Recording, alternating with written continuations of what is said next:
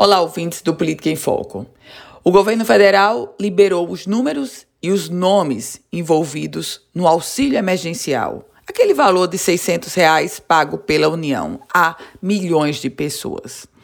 Esses números e esses nomes foram revelados a partir do portal da transparência da Controladoria Geral da União.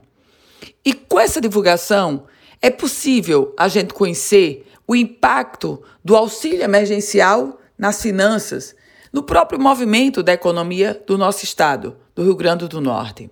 Observem, de, abri de abril até o início do mês de junho, no estado do Rio Grande do Norte já circularam 778 milhões e 800 mil reais. 778 milhões e 800 mil reais. Os valores referentes aos meses de abril e maio. E tem um detalhe, e ainda vai aumentar. Por quê? Porque já começou a ser paga a terceira parcela. Os municípios que têm a maior quantidade de beneficiários: Natal, Mossoró, Parnamirim, São Gonçalo do Amarante e Macaíba. Sem surpresa, porque isso também essa lista é a dos maiores municípios do Rio Grande do Norte.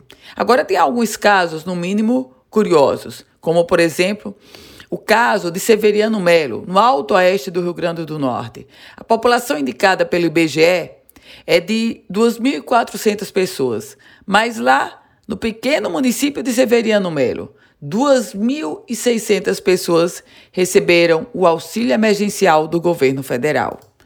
Eu volto com outras informações aqui no Política em Foco com Ana Ruth Dantas.